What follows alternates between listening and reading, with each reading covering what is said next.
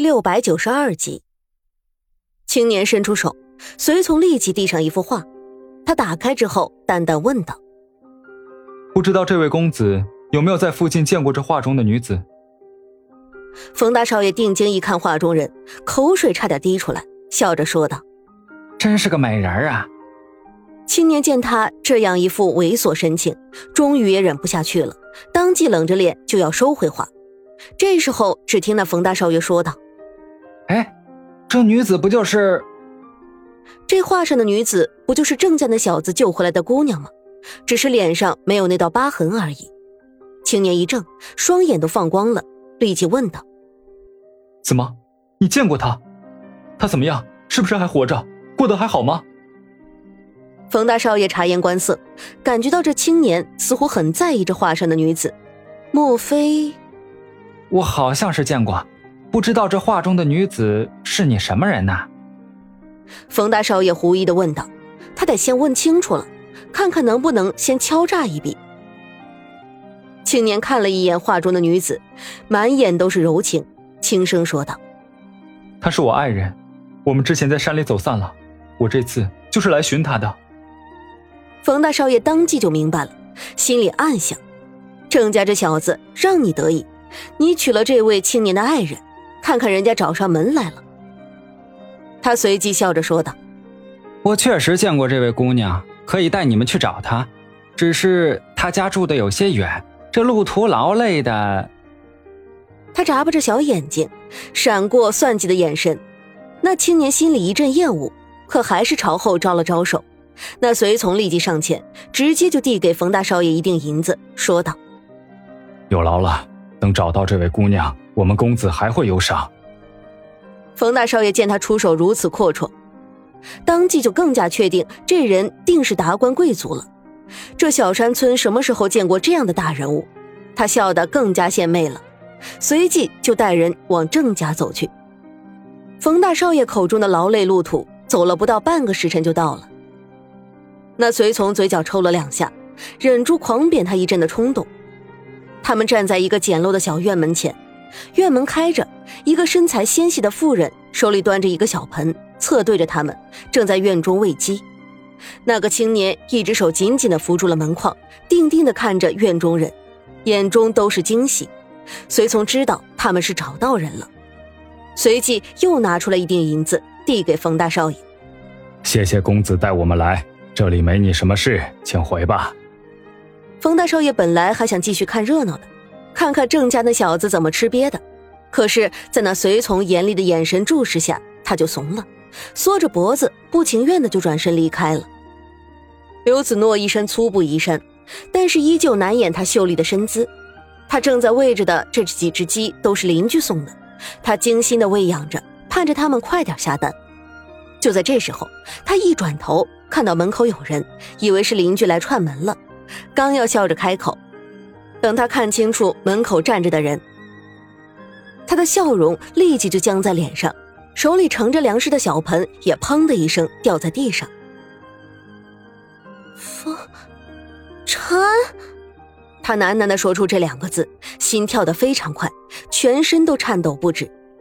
看着那张他朝思暮想的脸，真的很想直接扑过去。他不知道这是不是在做梦。不敢轻举妄动，就怕他扑过去之后，又像是之前无数次梦到的那样，扑了一场空，然后惆怅醒来，独坐到天亮。沈长安看着刘子诺，他好像僵住了，就那样一动不动地看着他。他震惊过后，立即冲了进来，一把把他拥入怀中，哽咽着说道：“子诺，子诺，我终于找到你了，我就知道你不会丢下我的，我知道你肯定还活着。”是他熟悉的怀抱，还是那样温暖和结实？是他熟悉的味道，他身上依旧带着淡淡的冷梅香气，一切都是他熟悉的。他轻轻的闭上眼睛，不管这是梦还是幻，就让他再慢慢享受这难得的幸福时光吧。闭上眼睛，就好像一切都没有发生。他们没有进山，没有遇到危险，没有分散，也没有经历着日日夜夜的煎熬。这一切不过都是他的噩梦。等他醒来，一切如旧。可是他不愿意跟他一起做梦。沈长安紧紧的拥抱了他许久，然后放开他，轻轻捧着他的脸，低声说道：“子诺，你不知道这些日子我有多想你，快让我看看。”他猛然惊醒，像是想起了什么，立即挣脱开他的手，用手捂住自己的脸，退后几步说道：“啊你不要看我的脸，不要看。”他脸上那道疤痕，之前他虽然有些无法接受，但是想一想自己能捡回一条命就很幸运了，这道疤痕又算什么呢？他的心里还在暗暗想着，沈长安为了救他，连命都搭上了，这道疤痕也是一种提醒。提醒他绝对不能忘记他的好，所以他并不在意。可是，一想到沈长安会看到他这张脸，看到他脸上的疤痕，他立即就抗拒了。他不想让他看到自己任何不好的一面。从见到他还活着的狂喜中惊醒过来，他立即就退缩了，扭头就要往屋里跑去。沈长安好不容易找到他，又怎么会让他消失在眼前呢？他快步两步，直接就拦住了他。再一次把他紧紧的搂在怀中。子诺，你受苦了，都是我不好，以后我再也不会让你受这样的罪了。跟我回去吧。他在他耳边轻声说道。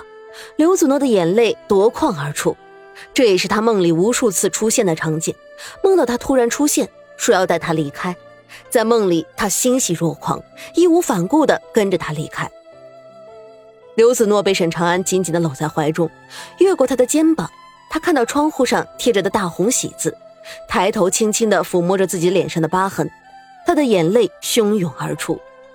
回不去了，他知道他和沈长安回不去了，他再也配不上他了。刘子诺从沈长安的怀中挣脱出来，看着他的眼睛，故作平静的说道：“长安，你还活着，我很高兴。只是现在，我已经不是之前的刘子诺了。”我们之间已经不可能了，你回去吧，好好过你的日子。说出这样一番话，几乎用尽了他所有的力气，心如刀绞，却不能表现出一分。沈长安眉头深皱，他固执的捧住他的脸，不让他的眼神有闪躲，就这样直直的看着他，一字一句的说道：“我不允许，你就是我的子诺，永远都是。”刘子诺心口痛得快要裂开。他的痴情，他的情话，现在都像是刀片凌迟着他的心脏。他猛然挣脱，泪如雨下。你为什么还要出现？为什么不早点出现？你知道我在悬崖下看到那堆尸骨，以为你已经死的时候，我心里有多难受吗？你知道我这些日子都是怎么熬过的吗？沈长安不停的为他擦拭着泪水，柔声说道：“别哭了。”好了，子诺，都是我的不好，这一切都结束了，我们回去，重新开始，好好过，好不好？刘子诺哭得上气不接下气，心里的绝望一波接着一波，他哭着说道：“回不去了，沈长安，你难道没有看出来吗？我的脸已经毁了，而且我已经嫁人了，我现在是人家的老婆。”我们之间不可能了。